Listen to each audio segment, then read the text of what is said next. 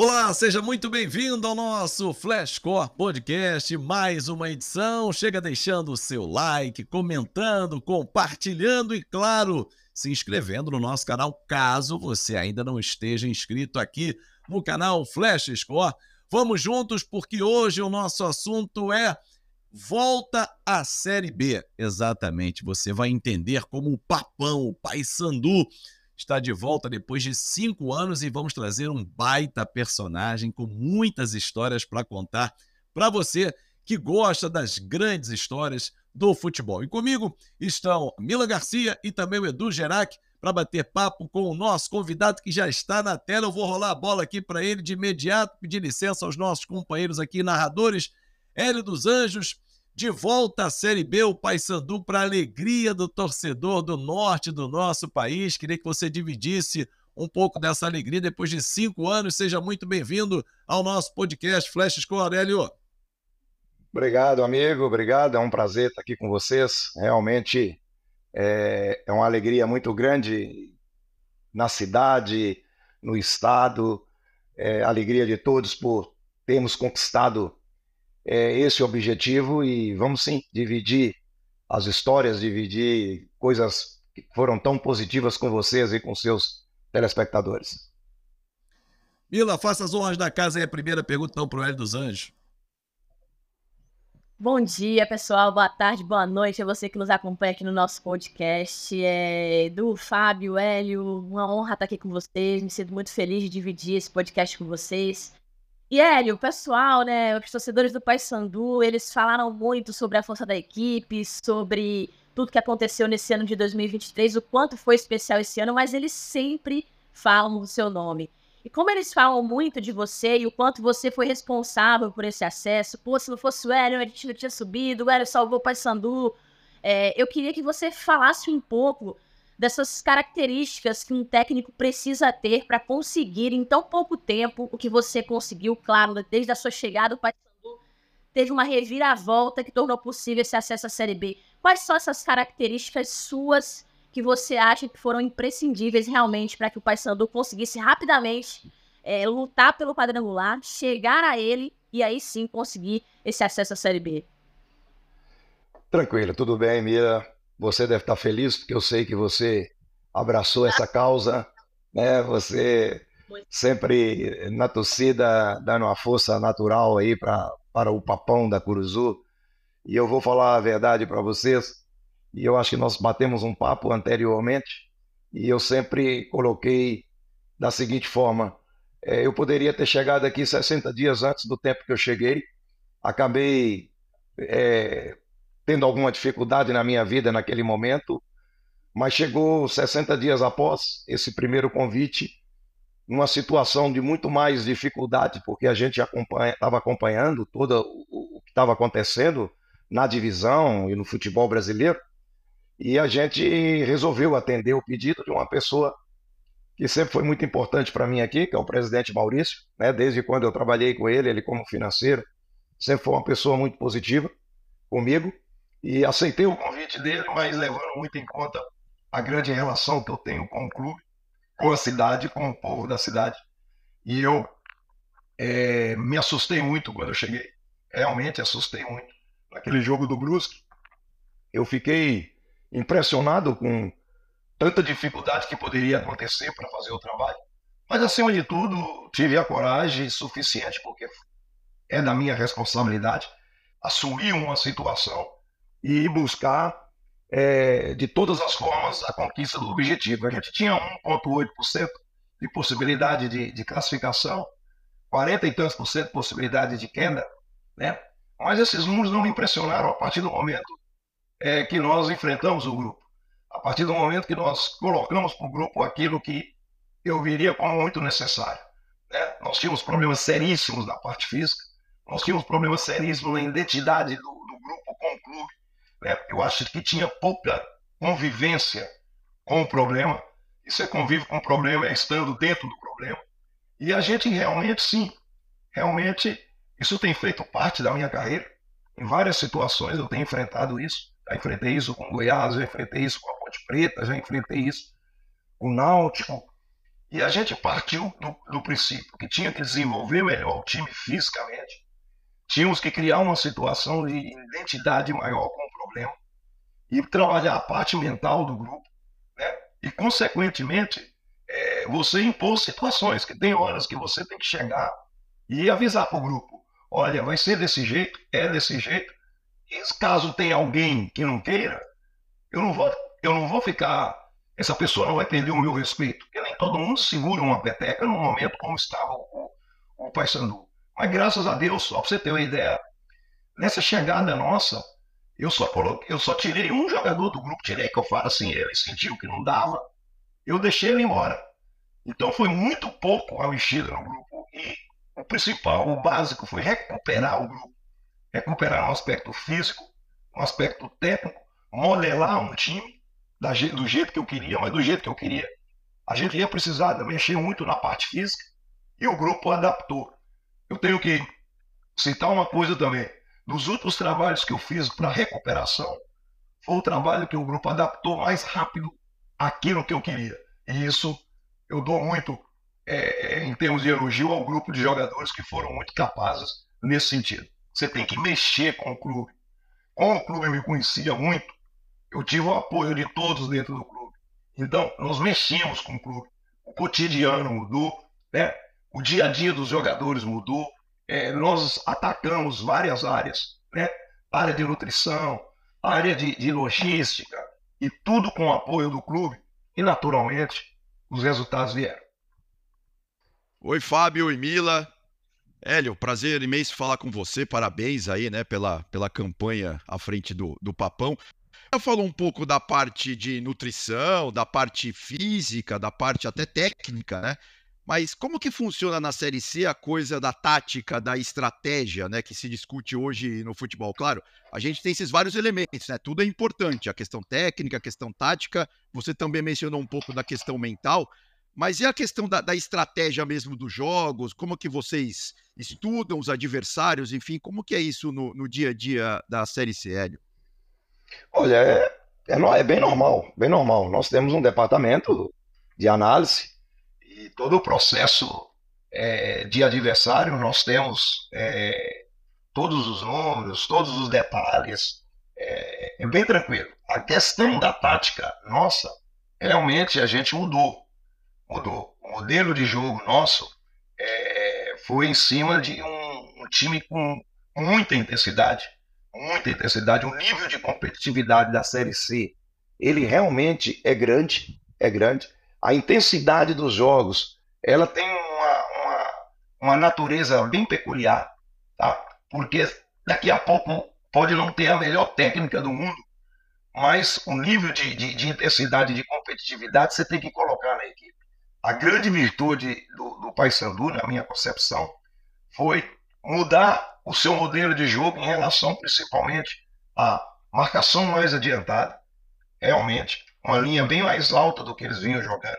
É isso, uma intensidade também maior. Nós trabalhamos muito isso em termos de aprimorar, de, de melhorar a parte de intensidade do grupo para você modelar a equipe com essa, com essa intensidade. Nós praticamente jogamos é, um jogo, um tempo de jogo, aonde nós ficamos com a linha baixa. Esse jogo foi o jogo do Volta Redonda, principalmente no segundo tempo. O jogo do Volta Redonda, último na maioria dos jogos, nós jogamos, conseguimos colocar e impor um, um time com a linha alta, marcando pressão, né? uma, uma, uma retomada de posse de bola é, bem agressiva, e foi isso que nos deu assim subsídios táticos para você fazer os resultados que nós precisamos fazer. Bom, você está aqui com a gente no nosso Flash Score Podcast. Já deixa o seu like, comentário aí, comenta aí a campanha do Papão que está de volta à Série B depois de cinco anos. Agora, Hélio, você já viveu as emoções de Série A, Série B, agora com a Série C, um acesso é, à Série B, que é um campeonato dificílimo, né? É, queria que você falasse da dificuldade que você encontra numa Série C, que tem uma facilidade na Série A. Claro que tem a questão financeira, mas aquela dificuldade, você falou assim: caramba, essa eu não esperava encontrar na altura da minha carreira e tive que vencer esse obstáculo também? Olha, eu vou ser muito sincero, muito sincero. Muito pouco problema relacionado a, condições de trabalho, relacionada a campo. Nós só pegamos um campo anormal, que foi o campo lá no Piauí do Altos. Você entende? Nós jogamos, por exemplo, o campo do Volta Redonda estava maravilhoso. O campo de João Pessoa, a Arena, Arena Amazonas. O maior problema, o maior problema é a logística em função da localização nossa. Nós e Amazonas sofremos muito com isso. Para você ter uma ideia, a gente para jogar em Manaus seria duas horas de voo daqui, né? Nós temos que, nós tínhamos que ir a Brasília para Brasília, Manaus. Nós tivemos um problema da logística, tanto que eu não achei ruim na hora que nós ficamos nesse grupo de Volta Redonda, de Botafogo e de Amazonas. Nós seríamos muito prejudicados em termos de logística se nós tivéssemos pegado, por exemplo, o grupo do Sul. Então, o maior problema aqui na, na Série C que nós tivemos, que eu, nós tivemos, foi a questão de logística. E aí, aonde o investimento do clube foi alto, o clube investiu numa logística melhor, até mesmo pagando diferença de passagens, é, usando outra, outra empresa aérea que tinha uma malha melhor para nós jogarmos fora daqui. Então, o maior problema para mim foi esse, porque, no geral, as condições de campo, de campo nesse grupo e nos jogos que eu fiz, nós, não, não, não ficou parecendo que você estava na Série C, não. Eu quero aquele de público elogiar a, o nível, para mim, o nível técnico que está acontecendo na Série C. E a tendência é só melhorar. Eu fiquei impressionado com o nível técnico e principalmente com a organização das equipes na qual nós enfrentamos. E o fator casa, Hélio, pesa demais na Série C, não? A torcida bicolor. Demais da conta demais da conta. Apesar de que a, a gente definiu a melhor, a nossa classificação, por incrível que pareça, nós definimos fora de casa. O aproveitamento em cima de dois jogos, duas vitórias fora de casa, contra o Botafogo e contra o Amazonas, foi decisivo para nós conseguirmos o acesso. Mas o fator campo influi muito, muito mesmo, e, a, e todos os times aproveitaram muito bem isso. Vai, Milan tática, de preparação, de, de ambiente, de cenário. Mas, Hélio, eu tenho uma curiosidade muito grande referente a momentos, a uma coisa mais mística. Durante essa campanha e, e durante essa volta para o Paysandu, você teve algum momento muito especial que te marcou? Assim, não dentro de campo, ali, não junto com os jogadores, mas algo que, que você sentiu, um sinal, um pressentimento, uma conversa que você teve com algum jogador. Algum momento especial, assim, que, que é esses momentos que a galera gosta muito de saber, que tem acontecido, que você pode contar pra gente, muito, muito diferente, muito especial para você? Olha, o momento, o momento mais especial é, foi é o intervalo do jogo contra o Náutico. O intervalo do jogo contra o Náutico aqui dentro de casa. É, esse time, Mila, essa, essa equipe do Paysandu, desde quando eu cheguei, não podia perder jogo nenhum. Nenhum, nenhum, nenhum. Nós fomos com a estreia contra o Amazonas. Se a gente perde, definitivamente nós íamos disputar rebaixamento. Voltamos, pegamos o remo. Você entende? Que quem ganhasse iria para frente. Quem, quem, quem perdesse ia ter problema. Ganhamos. Pegamos o CSA, outra decisão, camisa forte. Se o CSA ganha da gente, passava a gente. Nós ganhamos o CSA. Né? E foi assim o tempo todo, o tempo todo. Esse time decidiu o tempo todo. Então, quando nós enfrentamos o Náutico, foi nas mesmas condições. Se a gente perde para o Náutico, seria o Náutico o time que classificaria no lugar até da nossa equipe. E nós conseguimos ganhar. Aí sim, o intervalo foi incrível, porque nós estávamos perdendo o jogo de 2 a 1 um. no, no, intervalo, nós estávamos perdendo o jogo de 2 a 1 um. é, Tinha toda uma sombra daquele problema do Náutico de 2019. Esse envolvimento externo com o problema de 2019 é, acabou, cara, naturalmente, é, sendo absorvido por, por nós também, apesar de que eu não toquei no assunto nem durante a semana e nem durante o jogo sobre a questão de 2019. Mas a gente sentia a sombra disso. Sentia aquela nuvem, né? Um pouco mais escura em cima daquele, daquele momento. E foi sim onde naturalmente a gente teve algumas ideias junto com, com, com a comissão e com os jogadores, né, que a resposta foi sensacional. E uma das coisas é aquela história, é, nós vamos para o segundo tempo, é, aonde vencer é a única coisa, não é qualquer coisa. Nós não vamos vencer um jogo qualquer. Nós temos que voltar a reagir, porque a única coisa para nós nesse momento é a vitória. Foi um, um vestiário um pouco diferente, um vestiário assim com muita muita entonação, entonação de vitória e de superação. Eu acho que esse jogo foi um jogo que definiu realmente o perfil desse grupo de jogadores. A partir do jogo contra o Náutico, a gente comentou muito entre nós da comissão técnica que esse grupo estava preparado para tudo e, consequentemente, ficou preparado porque as adversidades futuras foram grandes, principalmente de você entrar num quadrangular, né, com menos de 10% de chance de, de, de subir e reverter esse quadro. Agora, Hélio, você falou em relação a esse jogo com o Náutico, que acabou sendo uma goleada do Paysandu 4 a 2 é, agora, tivemos grandes confrontos com o Amazonas, por exemplo, uma das sensações da Série C, né, do Campeonato Brasileiro, que está indo para a Série B também, junto com o Paysandu. E o Sassá, um polêmico atacante, artilheiro da competição, abandonou, voltou e provocou muito o Paysandu durante a campanha. Como é que você conseguiu lidar aí com o Sassá? Olha, para ser sincero, eu não escutei nenhuma provocação do Sassá. Eu até achei, assim, méritos dele, né? Eu até achei o Sassá equilibrado, mais tranquilo, você entende? Pelo menos de longe.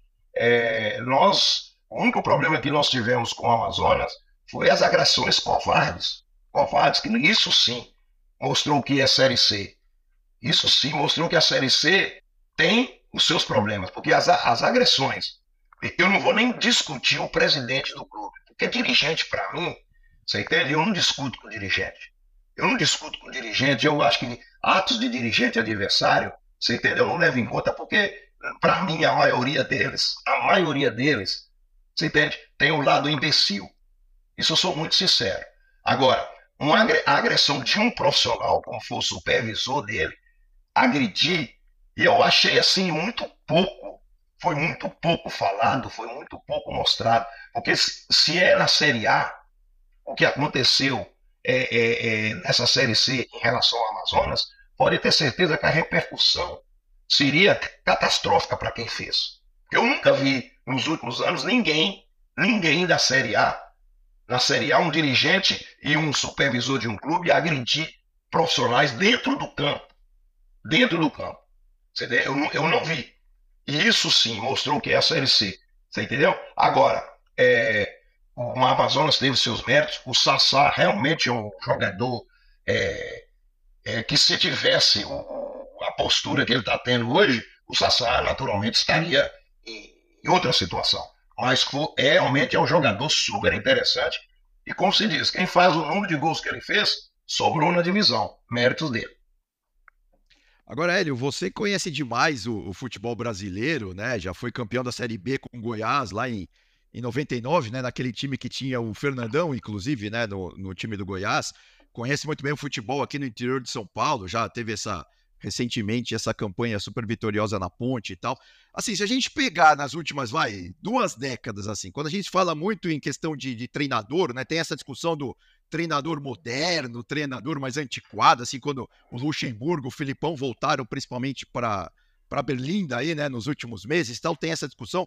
Isso existe mesmo? Ou seja, você que está no dia a dia e você joga demais com outros times importantes do futebol brasileiro e tal, você percebe isso? Tem essa questão do, do treinador de uma mentalidade mais moderna, daquele mais antigo ou não? Ou isso realmente é de cada um, a pessoa vai evoluindo, vai se reinventando a cada ano? Hélio? Eu acho que a pessoa vai se reinventando a cada ano. Ninguém fica no mercado sem, ter, sem se modernizar. Eu só acho, sabe? E aí, é, muitas vezes, é, eu até evito bater muito nisso, falar muito nisso. Futebol, para mim, ela tem uma coisa: ele, é, ele tem que ser bonito, mas ele tem que dar resultado. Não existe trabalho bom sem resultado. Não existe trabalho bom sem resultado. Nós vamos falar, é, nós vamos lembrar de um grande time, de um trabalho bom na seleção de 82. Né? Agora, nós temos que ser prático. Por exemplo, eu fui contratado para o Paysandu para resolver um problema do Paysandu. Todos os números do Paysandu, todos os números, todos, de renda, de é, é, presença de público, é, inserções nas redes, é, número de sócios, todos os números aumentaram. eu tenho o relatório. Para mim renovar o contrato, eu apresento esse relatório para a direção. Então eu fui contratado para resolver um problema, para aumentar os números do clube, você entende? para alcançar um objetivo. Essa é uma realidade. Quer dizer, essa questão de modernidade, é, ela é muito simples. Eu, eu, eu me sinto moderno porque eu trabalho com uma equipe de profissionais. Eu defino, eu defino as funções. Eu, eu, eu trabalho todo dia com todos os números desenvolvidos por todas as áreas, só que eu não abro mão do meu olho. Eu não abro mão do meu, da minha condição de vestiário. Eu não abro mão de ser o comando. O problema da modernidade é esse, sabe? Porque está tendo muitos é, é, companheiros modernos, modernos que não assumem a responsabilidade. Ah, que quem fala com o grupo é o analista, quem apresenta o vídeo é o, é o, é o auxiliar. No fundo, nós estamos perdendo é prestígio. Esses treinadores modernos, jovens, eles estão perdendo é, é o prestígio. Porque o comando em qualquer. É outra coisa simples. Ah, não gosta de copiar a Europa? Pois é, copia a Europa nesse sentido. Ô meu velho, quem, quem define quem comanda é o treinador. Quem define quem comanda é o treinador. Nesse ponto, nesse ponto, eu acho que a modernidade não está levando a lugar nenhum. E a consequência, sabe qual é? Nível de salário baixo. O salário dos treinadores estão baixando porque eles estão ficando sem importância. Eu, eu, eu, eu, tenho, eu tenho orgulho do trabalho, de saber que eu fiz um trabalho na Ponte, de saber que eu fiz um trabalho no Paysandu. Mas eu tenho orgulho também de saber que o meu preço, o meu preço, não é de Série C. O meu preço não é de Série C. Você entende? Eu, esse, é, então eu tenho orgulho disso. Porque quando eu fui contratado pelo Paysandu, o Paysandu sabia, eu não saio de casa por menos disso. Porque eu sei que depois que eu estiver dentro do Paysandu, as exigências serão imensas. Então, a modernidade é linda. Eu participei de tudo, eu tenho todos os cursos da CBF, eu tenho licença, eu tenho licença é, é, através é, da, da, não da Comebol, mas da Ásia, pelo tempo que eu trabalhei na, na, na, na seleção da Arábia. Arábia. Eu tenho licença, é, eu tenho licença internacional da Ásia, tá entendendo? e procurei o máximo progredir, reinverter. O meu filho me ajudou muito nesse sentido. Por exemplo, meu filho agora está indo para a Europa para ficar 10 meses na Europa, especializando mais ainda na gestão do futebol, é um curso de treinador muito importante que vai fazer. Tudo isso eu acho um fundamental e de uma importância muito grande. Mas eu não abro mão do meu olho. E eu também tenho uma coisa que é importante, que eu sei que o Filipão é assim, eu sei que o Luxemburgo é assim, eu sei que o Murici sempre foi assim, eu sei que o Mano é assim, eu sei que grandes treinadores mais rodados são assim. Eu não abro mão do comando. Eu não abro mão de decidir. Eu não discuto escalação, eu não discuto trabalho com dirigente. Não discuto. Eu não faço reunião com dirigente para falar sobre as decisões que eu tenho que tomar do meu time lá dentro. Ah, eu decidi, eu decidi com o meu dirigente. Tudo que cerca o jogo, eu vou discutir. Agora, tática, definição de time, definição de convocação, decisões de modelo de jogo, quem me contrata sabe que eu sou assim. E esses treinadores mais rodados, mais antigos, né, nós temos essa virtude. E é essa virtude que eu quero que os jovens seguem. Dê importância à sua posição. Não é essa história de que é o meu, o meu grupo de trabalho. Porque, olha, o que tem de analista querendo ser treinador é incrível. O que tem é, é, é analista querendo é, assumir como treinador. Agora, meu irmão, o tal do vestiário, o tal do, do, da parte mental, o tal da responsabilidade, você entende? São poucos que estão tendo. E eu falo isso abertamente, eu estou falando hoje para vocês que cobriram maravilhosamente a Série C. Entendeu? Deram, uma, deram assim uma, uma força muito grande para a Série C. Porque o nível de vocês é alto, dá para se discutir tudo, e vocês colocaram muita coisa boa da Série C para muita gente que não via. Tá? Eu quero deixar bem claro, bem claro, não tenho nada contra a modernidade, mas eu tenho contra muitos treinadores jovens que estão trabalhando aí por muito pouco. Consequência disso, toda hora eles trocam. Toda hora troca. Eu tenho o meu contrato, meu contrato é amarrado, meu contrato é de responsabilidade bilateral. A mesma responsabilidade que eu tenho para com o clube, o clube tem para comigo e deixo avisado. Eu não fico desempregado. Mesmo o clube sabendo que está levando um treinador que não abre mão de muitas coisas que é de responsabilidade do treinador. Muito bom. Sempre bateu nessa tecla, né, Hélio, de, da questão do, da valorização dos técnicos. Isso é muito importante. A cultura que você tem, que você coloca diante das equipes que você trabalha, isso é muito importante. Eu tenho duas coisas, assim, que pelo dia a dia que eu vivo, com os torcedores que, que eu tenho contato o tempo inteiro, né? Eu vivo muito Pai Sandu, mesmo de longe. E duas coisas que eu queria perguntar para você, assim, que você pudesse trazer para mim e para nós, né, para todos que, que, estão acompanhando o Pai Sandu. É, primeiro, a renovação. Como anda é, essa questão para você? É, se já está encaminhado todo esse trabalho para o ano de 2024?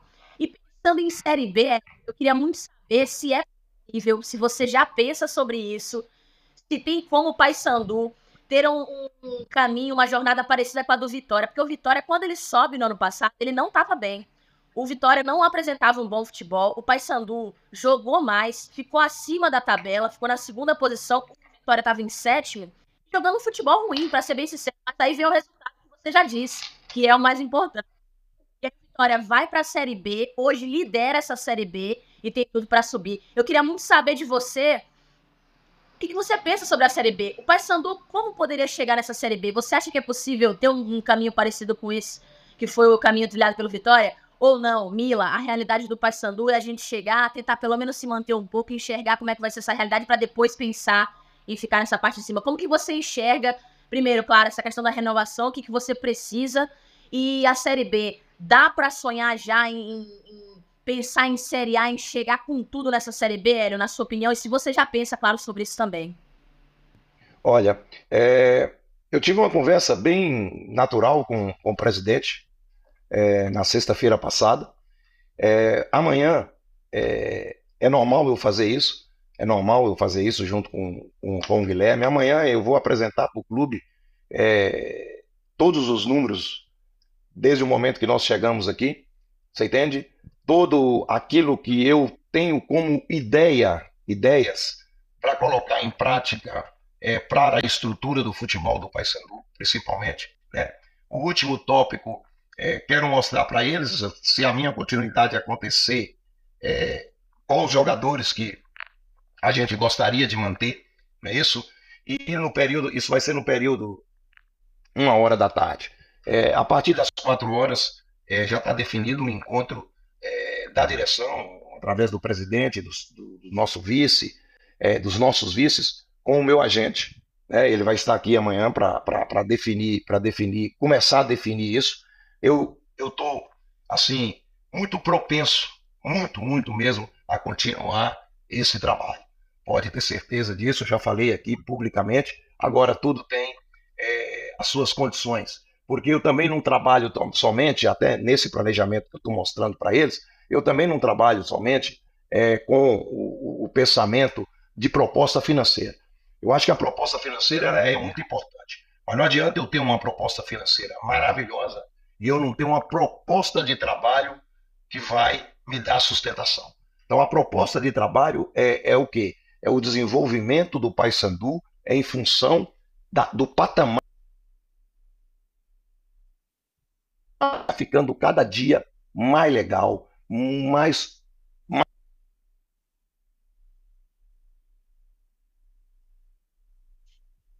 Mas esses times que não têm a camisa como é uma camisa como a do Paysandu, tem a organização, tem a estrutura. Vá, dá para citar Mirassol, dá para citar Novo Horizontino, é, dá para citar times aí com uma estrutura maravilhosa. Então esses times chegam pesado, esses times acrescentam muito na Série B. Então, a proposta de trabalho, que é para mim também importante. Agora, não tem como você trabalhar num clube com a média de, de, de, público e com a loucura que é desses quase um milhão de torcedores, sem você pensar grande. Agora, o pensar grande, você tem que estar tá respaldado por uma estrutura de trabalho. A estrutura de trabalho do Paysandu hoje, ela é boa, mas ela passa por uma estrutura é, colocada pelo profissional. Por exemplo, eu, eu procurei melhorar ao máximo a estrutura do Paysandu, mas só que isso não pode ser é, do treinador. Esse processo tem que ser do clube, isso tem que ser natural. Eu chegar, ou qualquer outro que chegar aqui, procurar melhorar, mas o processo natural do clube tem que, tem que ter. E o Paysandu está buscando isso, porque o Maurício é um dirigente moderno. Os seus vices são modernos nesse sentido. Então, o que a gente precisa é ter um respaldo estrutural para você disputar uma Série B para chegar. Nós vamos disputar para chegar. E esse direito todos os times têm. Vai começar do zero. Começou do zero por Vitória. O Vitória tem um início de temporada dificílimo, dificílimo. Em termos de campeonato baiano, de Copa do Nordeste, foi dificílimo. Estruturou em cima de erros e está fazendo essa campanha aqui. Para mim, ela é definitiva o seu acesso. E nós pensamos assim, nós pensamos em iniciar um trabalho. Se eu continuo no Paysandu, eu quero iniciar um trabalho antes do dia 15 de dezembro. Antes do dia 15 de dezembro. Para você ter toda a, a, condição de fazer um, um, um paraense com aquele pensamento. Paraense foi feito para ganhar. Em relação a Paysandu e a Remo, foi feito para ganhar. É o nosso pensamento, é o pensamento do, do Remo, então, e de outros clubes. Então você tem que fazer uma competição forte e respaldar toda uma condição para fazer uma Série B diferente. Nós não podemos ir para a Série B para brigar por rebaixamento. Nós temos que ir para a Série B para brigar lá em cima. Agora, sabemos que a dificuldade é muito grande, mas é o meu sonho. A gente continuando, o meu sonho, você entende? É disputar uma Série B para chegar. Vamos ver. Agora, Hélio, você Olha, conversa, você... por exemplo. Edu, pois não. Não, não, é só ia aproveitar o gancho que ele falou de, de infraestrutura, né? O, o Paysandu está preparando um centro de treinamento novo, né? Isso. Exatamente, exatamente. Está preparando um centro de treinamento novo. Eu acho que é imprescindível para a vida do clube. Para a vida do clube. Não tem como um clube de futebol ser exigido como o Paysandu é e nós não temos esse centro de treinamento. Eu até falo para eles, não vamos lá para olhar o do Flamengo, olhar o do Palmeiras, o do Atlético Mineiro, não. Eu sempre dou referência o do Atlético Goianiense, que é perfeito. Seria perfeito aqui dentro do Paysandu o CT do Atlético, do Atlético Goianiense. Eu penso assim. Agora, Hélio, até em cima da estrutura, é, lá atrás no Fortaleza, o Rogério Ceni teve uma participação decisiva junto ao Marcelo Paz, o presidente do Fortaleza, na reestruturação, Exatamente. na montagem. Você se enxerga assim? E queria que você falasse também, Hélio, em relação à modernidade, o que impacta o modelo que o Fernando Diniz coloca no Fluminense e tenta implementar na seleção brasileira para o trabalho dos treinadores brasileiros? Olha, é, essa questão do, do, Você fez a primeira pergunta, foi sobre. Desculpa. Fortaleza, Rogério Senna e estrutura. Fortaleza, tá, tá. Vejo com, com totais condições. Vejo com totais condições e eu quero, naturalmente, colaborar muito nesse sentido. É, o, o legado de um treinador não pode ser só resultado principalmente num clube como Fortaleza, e foi o que o Rogério Ceni fez no, no, no, um clube como o Paysandu, e foi como o Rogério Ceni fez no Fortaleza. O legado de um treinador, o legado de um executivo, não pode ser somente resultado de campo. Eu ficaria muito envergonhado se eu passar aqui mais uma temporada e depois ser substituído por qualquer outro treinador e ele falar assim: Poxa, mas o Hélio é, deixou isso aqui esse tempo todo. Eu não, eu não posso deixar acontecer isso. E o clube sabe que eu sou assim. O clube sabe que eu penso assim. Mas o processo hoje do Fortaleza é único, é do Fortaleza. Um dia foi aprimorado pelo Rogério Senna, criado pelo Rogério, aprimorado, criado pelo Marcelo, pelo Papelinho, por todos os profissionais do futebol do, do Fortaleza. Só que esse processo é definitivo. O Fortaleza vai ser é assim com qualquer treinador que chegar, o Fortaleza já tem um processo natural. E é isso que eu penso para um clube como, é, é, como o Paysandu. É muito, é muito importante é, ter essa, essa situação. A segunda pergunta. Sobre o modelo de Diniz de jogar. Ok. Olha, é, eu vou ser muito sincero. Eu, eu, eu sempre penso assim: nós, treinadores brasileiros, tem que dar sempre o apoio para qualquer treinador que assumir a seleção brasileira. É nossa obrigação. Então, o Diniz que está hoje, tem o meu apoio sempre. Eu gostando ou não da característica de jogo colocado por ele. Eu sou um treinador que trabalha com um time mais é, vertical. Você entende? Eu não, tra eu, não, eu não preocupo tanto com a questão posse de bola, mas ter a bola ela é fundamental. Né? Porque você acaba não sendo agredido. Mas você ter a bola sem agressividade também é problema. Eu acho que é, do Tite para o Diniz, a mudança é muito radical. É muito radical. Vai levar mais tempo. Vai levar mais tempo. Essa posse de bola, esse agrupamento de jogador na zona da bola, essa transferência é, de, de, de, de, de beiradas do lado oposto para o lado da bola, sem preocupar se está é, é, posicional, porque não é posicional. Aí, é, pode ver, é, durante o último jogo, ele muitas vezes acumulou os dois beiradas dele, né, os dois beiradas, o Rodrigo que estava pela direita e o Vinícius Júnior pela esquerda, ele acumulou todo mundo pelo lado do campo. Eu achei interessante isso, você entende? Não é muito o meu jogo, não é muito o meu jogo. Eu, particularmente, acho que nós sentiríamos menos, menos é, a seleção em termos de rapid, rapidamente adaptar, rapidamente ter um modelo de jogo, se fosse o Dorival Júnior. Eu acho que o Dorival é, teria é, um leque maior, um leque maior, você entende? De alternativas táticas. Eu preocupo muito com alternativa única. Mesmo ela dando um belíssimo resultado. Eu adoro ver o Fluminense jogar, gosto, sem brincadeira. Tem jogos do Fluminense que dá, que dá gosto ver o Fluminense jogar. Só que eu, particularmente, acho, né, primeiro, pela minha maneira de ser, eu acho é, o jogo mais direto, o jogo mais é, é, objetivo, mais ligado ao gol, eu acho mais interessante. Tanto que eu penso assim: se o Dorival assumisse a seleção, nós teríamos menos problemas de adaptação ao modelo de jogo.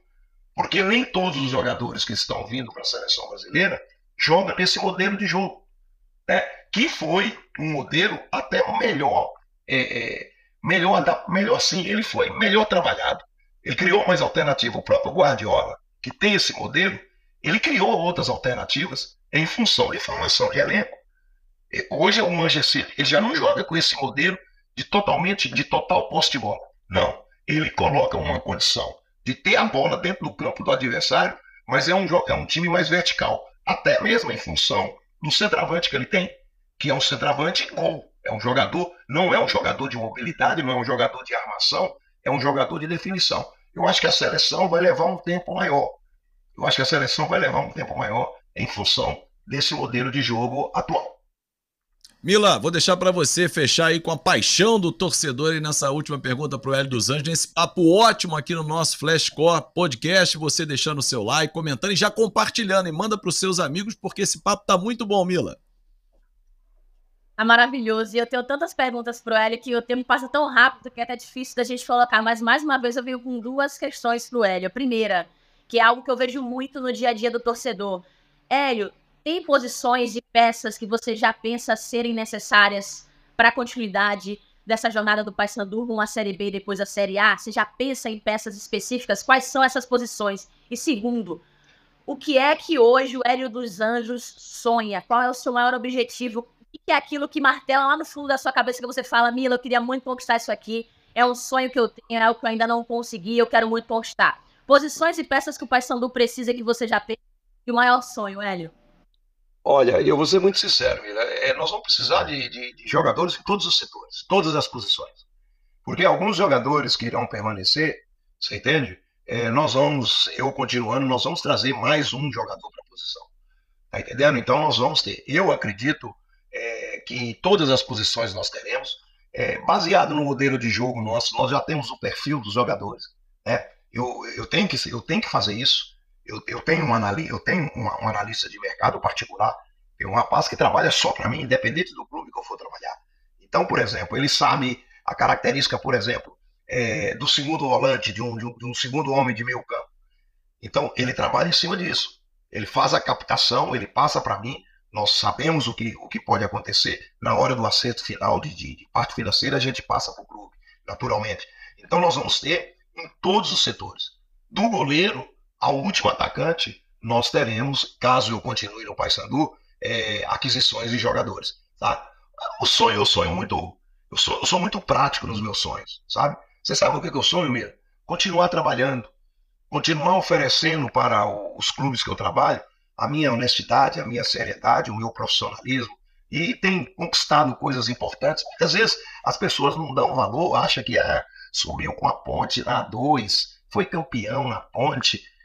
Que eu dou valor é eu saber que várias pessoas que encontravam comigo nas praças de Campinas, com 78, 80 anos, senhores velhinhos, pedindo para mim, você entende? Que não queria morrer sem ser campeão. Então, para mim, representa muito você ser um campeão na ponte da 2, você subir com a ponte da 2, como representa muito esse acesso aqui. Eu tenho uma vizinha aqui, Dona Albertina, ela tem 95 anos, ela perdeu a visão. Ela é paysandu ao extremo ao extremo, ao extremo. Tudo. O cachorro dela veste de paysandu. Infelizmente, na semana passada, ela perdeu um filho de 66 anos, uma cirurgia simples. E para mim o sonho é fazer Dona Albertina feliz no ano que vem. É fazer Dona Albertina lembrar, você entende? É que um dia é, um treinador do Paysandu lembrou dela após uma conquista, como foi lá em, em Volta Redonda. São sonhos pequenos, mas que te enchem muito e tanto quanto você ser campeão brasileiro, você ser campeão mundial. Eu acho que a vida é feita dessa forma e, acima de tudo, não é pensar pequeno, não. Acima de tudo, é pensar com emoção e a emoção é muito válida na minha profissão. Certeza, Hélio. Futebol muito além das quatro linhas. Muito obrigado pelo seu carinho, parabéns pela conquista do Paysandu de volta à Série B e quem sabe em breve de volta à Série A também. Sucesso para você na próxima temporada, Hélio. Valeu, rapaziada. Obrigado. Parabéns aí pelo trabalho que vocês fizeram. Continuam fazendo ainda, porque não terminou a Série C. Tudo de bom e vamos encontrar sempre, tá? Obrigado pela oportunidade. Um abraço a todos. Com certeza. Mila, muito obrigado também pelo carinho. Até a próxima, hein? Obrigada, amigos. Valeu, Fábio, Edu, Hélio. Obrigado pelo seu tempo. Muito feliz de estar aqui mais uma vez e muito feliz pelo Paysandu. Espero que o trabalho de 2024 seja tão vitorioso quanto 2023 e tenho certeza que será. Estarei aqui torcendo muito e o nosso encontro está mais perto do que hoje, tenho certeza. Obrigado. Um abraço, professor. Com certeza. Valeu. Um abraço, Valeu. Muito bom esse papo com o técnico Hélio dos Anjos, mas tem rodada do Campeonato Brasileiro. Sai de campo a data FIFA e entra o Campeonato Brasileiro com um grande clássico. Em Fluminense e Corinthians estarei no Maracanã contando tudo aqui no nosso site Flash Score, no aplicativo também. Agora, Edu Gerard, quero convocar você aqui para a gente falar dos números, porque o torcedor do Fluminense pensa na Libertadores, mas tem esse grande confronto com números importantíssimos, hein? Não, sem dúvida, Fábio. Esse é um dos grandes jogos da rodada, né? O Fluminense recebendo o Corinthians aí no Rio de Janeiro.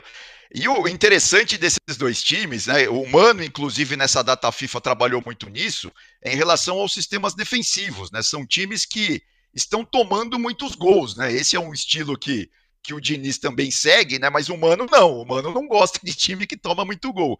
Então agora ele trabalhou muito isso, vamos ver, né? Esse vai ser o primeiro teste assim para a defesa do Corinthians, né?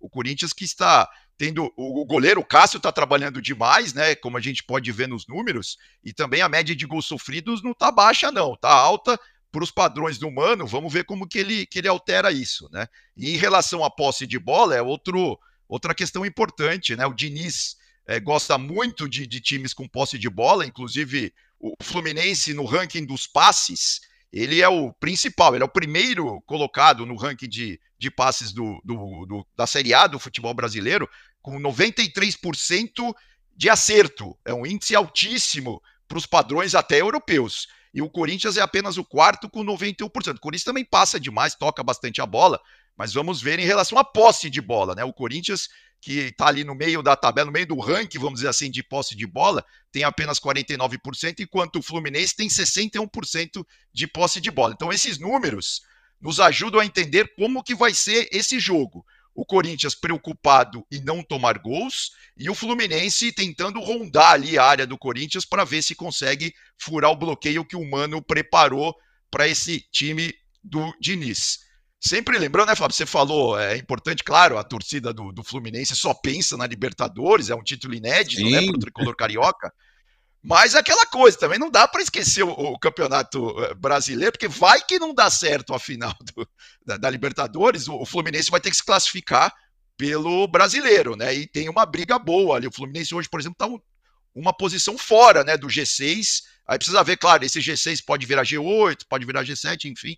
E do lado do Corinthians, que não tem mais competições internacionais para disputar, a questão é contra o rebaixamento. Né? O Corinthians está ali só a quatro pontos da zona da degola e os seus é, adversários diretos, né, o Vasco, o Santos e o Bahia, nessa rodada jogam em casa. O Corinthians é o único que joga fora.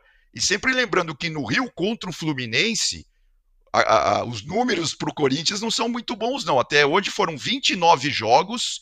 Né? É, esse é o recorte do Campeonato Brasileiro. Tá? O Corinthians tem 7 vitórias e o Fluminense 12. E além de 10 empates. Então, se a gente vê também pelos números, né, é uma, é uma tarefa árdua do Corinthians jogar sempre no Rio. E lembrando, só uma, uma curiosidade histórica, né? Tivemos aquele famoso jogo lá em 1900 e 76, né, aquela invasão corintiana no Maracanã, claro que dessa vez não vai ser isso, era uma semifinal né, de, de Campeonato Brasileiro, era um jogo único, e a história mostra que pelo menos 40 mil corintianos atravessaram a Dutra, né, naquela época só tinha a Dutra, atravessaram a Dutra para ver o jogo no Maracanã, o jogo que acabou empatado e o Corinthians se classificou nos pênaltis, foi 4 a 1 aquele jogo, e isso era uma, é, era uma partida única, né, que definia é, a, a, o finalista do Campeonato Brasileiro daquele ano, o Corinthians depois perderia a final. E naquele jogo, o Rivelino, que era o grande ídolo da torcida do Corinthians, jogou pelo Fluminense, né? O Rivelino que foi ídolo dos dois lados. É, você falou que não teremos uma invasão corintiana, mas tenho certeza que muitos corintianos virão de São Paulo, muitos moram no Rio de Janeiro também, porque, como você disse, aquela parte da metade para baixo do Campeonato Brasileiro está muito apertada. E falar em rebaixamento para a torcida do Corinthians, ninguém quer tocar nesse assunto, hein, Edu? Não, sem dúvida, não. Nem pensar numa coisa dessa, né? A torcida do Corinthians que acabou o ano já frustrada, né? O Corinthians que estava eh, na Libertadores, depois foi para a Sul-Americana, não conseguiu também, né? Passar pela é, para pa, passar para a final da Sul-Americana, né? Perdeu para o Fortaleza, que vai fazer a final contra a LDU, que tirou o São Paulo lá atrás. Enfim, não, o Corinthians não quer nem saber disso, inclusive por isso que até já trocou de técnico, né? Já colocou o Mano Menezes aí para ver se ele dá um jeito nesse time do Corinthians. E o Corinthians começa a pontuar, inclusive fora de casa, né? A campanha do Corinthians nesse brasileiro fora de casa também Verdade. é uma das piores do campeonato. Agora, a gente ao contrário do Fluminense, ao contrário do Fluminense, o Fluminense que em casa está muito bem, né? Ah, sim, em casa ele manda no Maracanã. Agora nós temos números de dois personagens que podem fazer a diferença. O Fluminense com o Germancano é um Fluminense, é artilheiro, vai para cima, e o Corinthians com o Renato Augusto é outro. Tá aí na tela para você, Edu. Não, sem dúvida, né? O Cano é o grande artilheiro desse time do Diniz, né? Todo mundo joga meio para ele e ele tem uma, eu acho assim, a grande virtude dele, ele sabe demais se colocar dentro da grande área, inclusive da pequena área também, né? Ele faz muitos gols e ele tem jogado bastante e tem mostrado uma grande produtividade, né? Tem uma nota média, inclusive, alta aí. A relação jogos, minutos jogados é, é, é alta, como a gente pode ver é, no, nosso, no, nosso, no nosso quadro, né? Você vê, são 23 jogos do Cano e 1.853 minutos jogados, uma nota aí de 6.7, já tem 7 gols o Cano na Série A desse ano. Em contrapartida, essa data FIFA também serviu, né, o mapa de calor, a gente vê como o cano se movimenta demais, né? Ele está sempre presente onde a bola está, que é uma característica também do time do Diniz, né? Como o próprio Hélio dos Verdes, o técnico do Paysandu, já conversou conosco é, nesse, nesse podcast. Agora, do lado do, do Corinthians, né? O, o Renato Augusto tem números mais modestos, por quê? Porque ele tem jogado menos. A gente vê aí só são 13 jogos, né? 555 minutos jogados, uma nota média aí um pouco mais alta até que o Cano. Mas ele, o Renato Augusto, é importante para as assistências. Ele já tem duas assistências nessa Série A, apesar de ter só jogado 13 partidas. E essa data FIFA serviu demais para o Mano também preparar o Renato Augusto, né? Ele que estava com um problema na panturrilha ele já foi poupado né, nas últimas rodadas e aí teve todo esse tempo aí para trabalhar e deve estar em campo, deve estar no Maracanã, ajudando esse meio-campo do Corinthians, porque o Renato Augusto é fundamental para esse meio-campo do Corinthians. Sem é ele, a bola né? não chega. Exatamente, sem ele a bola não chega lá na frente, fica muito difícil mesmo. Não, tenho certeza disso. Um grande clássico no Maracanã. Estarei lá contando tudo aqui no site flashscore.com.br, no nosso aplicativo também. Claro, a rodada que começa nessa quarta-feira será destaque aqui para os nossos narradores. Edu, sempre bom demais ter você aqui no nosso Flash Score podcast. Foi um papo ótimo com o Hélio dos Anjos, com a Mila também. Até o próximo encontro, hein, amigo? Fábio, o prazer foi todo meu. Um grande abraço às amigas e os amigos que nos acompanham aqui no podcast da Flash Score e até a próxima. O Hélio dos Anjos foi um grande goleiro também, né? Nem deu tempo de tocar nesse assunto, mas ele foi, foi goleiro como, como jogador. Né? Com certeza. Edu, grande abraço, até a próxima. E muito obrigado pela sua audiência. Você que chegou agora, deixou o seu like? Aí sim, deixa o seu like, comenta, compartilha, porque esse episódio ficou fantástico. Falamos muito de futebol brasileiro. Destaque para a Série C. O Paysandu tá de volta à Série B, a segunda divisão, depois de cinco anos.